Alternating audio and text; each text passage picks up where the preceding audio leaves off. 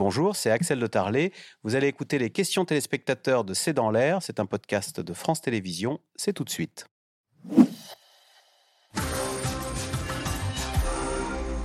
Alors, pourquoi l'organisation État islamique s'oppose-t-elle aux talibans? Ne partage-t-il pas la même vision de la société?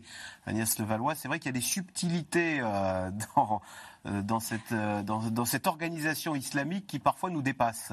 Oui, c'est vrai qu'il y a Donc pas Daesh est contre les talibans. Hein. Oui, absolument, parce que c'est vrai que le Daesh avait à l'origine un projet euh, de califat, c'est-à-dire que d'État sur un territoire ouais. qui était un territoire à l'époque entre la Syrie et l'Irak, qui est un, un projet qui a, qui a échoué, puisqu'il y a eu la, la, coalition a pu mettre un terme à ce projet.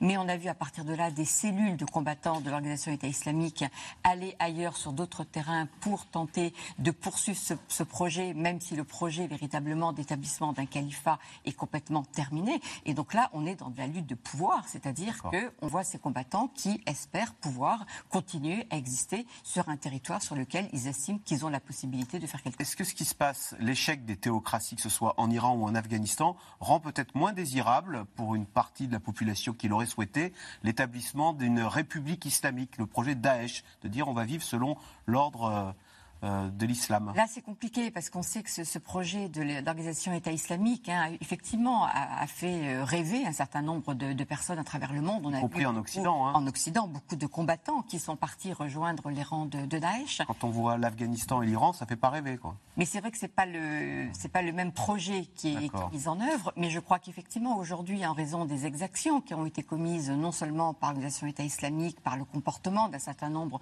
de, de, combattants de Daesh vis-à-vis -vis même des, des, leurs, hein, tout simplement, qui a quand même permis à, certains de se rendre compte que ce projet était complètement fou. Quand on voit les pratiques qui sont celles aujourd'hui des, talibans, euh, je crois qu'effectivement c'est un, modèle qui ne fait pas rêver, mais ce qui ne veut pas dire qu'il ne peut pas y avoir encore une certaine capacité d'attraction en raison de tout un tas d'explications de, de, qui seraient trop longues à expliquer ce soir euh, autour de ce plateau. Mais ça continue avec un sentiment de deux poids deux mesures, un sentiment de déclassement, un sentiment de maltraitance de la part de certains pays par rapport aux autres.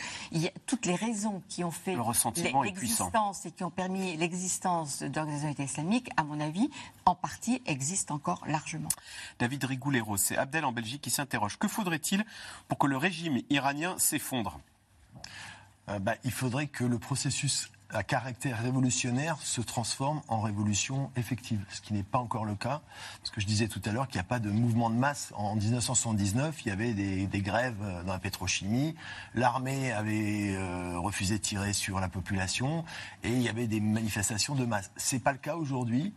Euh, c'est pour ça qu'il y a un grand point d'interrogation, ce qui ne veut pas dire que les gens qui descendent pas dans la rue ne soutiennent pas la jeunesse.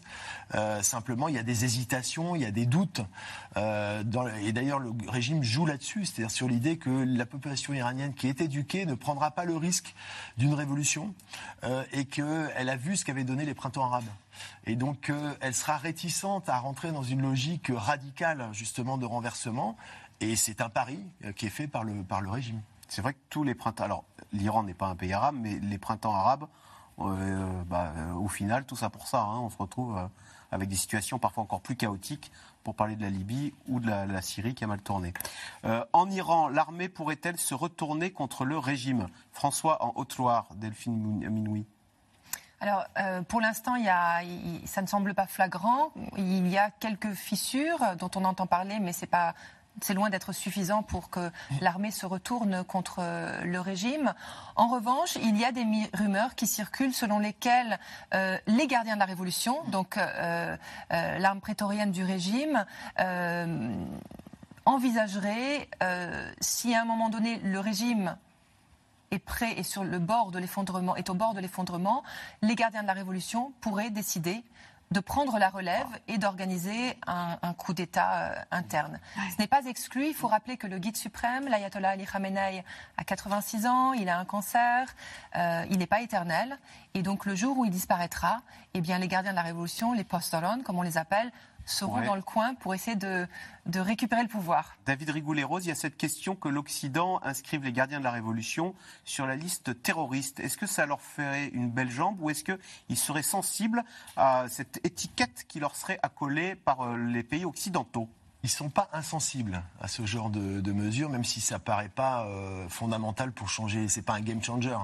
Mais euh, c'était une mesure qui avait été prise d'ailleurs à la fin du. Étiqueté terroriste, ils verraient ça d'un mauvais oeil. Bah, c'est jamais agréable quand même d'être stigmatisé. et de. Euh, L'Iran a toujours voulu être considéré comme un État respectable, pris en considération. Donc le fait de, stigmatiser, de, de blacklister un, élément essentiel du système iranien, c'est jamais. Donc on pourrait le faire alors Ça pourrait les. Bah, si je veux dire, c'est dans l'air, puisque les Européens sont en train d'examiner cette option, euh, qui serait un alignement d'ailleurs à la décision de Donald Trump euh, à la fin de son mandat, puisque c'est lui qui avait pris l'initiative juste avant de, passer le, relais à, Joe Biden, de les mettre sur la liste noire, qui ils n'ont pas été retirés d'ailleurs par Joe Biden. Et là, ce serait effectivement une convergence de vues liée à la situation actuelle.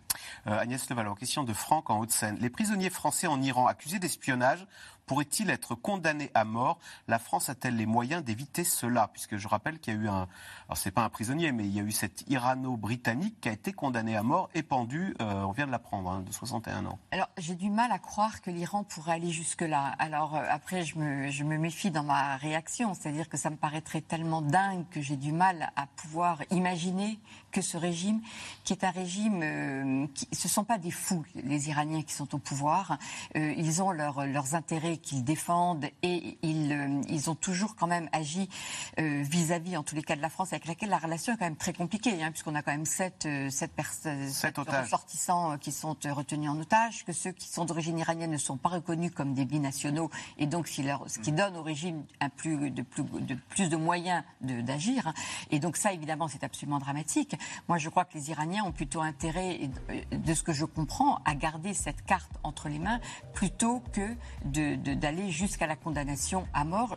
À ce stade, je n'y crois pas du tout, parce que je crois que c'est un régime qui a plutôt intérêt à garder des cartes en main et c'est ce qu'il fait jusque-là. Mais la situation se dégradant beaucoup, moi je ne peux rien exclure évidemment et heureusement pour moi je ne suis pas dans la tête de ces responsables.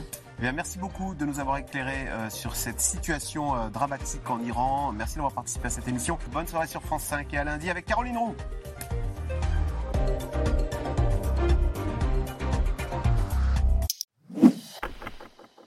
Merci d'avoir écouté C'est dans l'air. Comme vous le savez, vous pouvez désormais écouter l'intégrale, mais aussi l'invité ou vos questions à nos experts. Tous ces podcasts sont disponibles gratuitement sur toutes les plateformes de streaming audio. Et pour le replay vidéo, c'est sur France.tv, bien évidemment. À bientôt.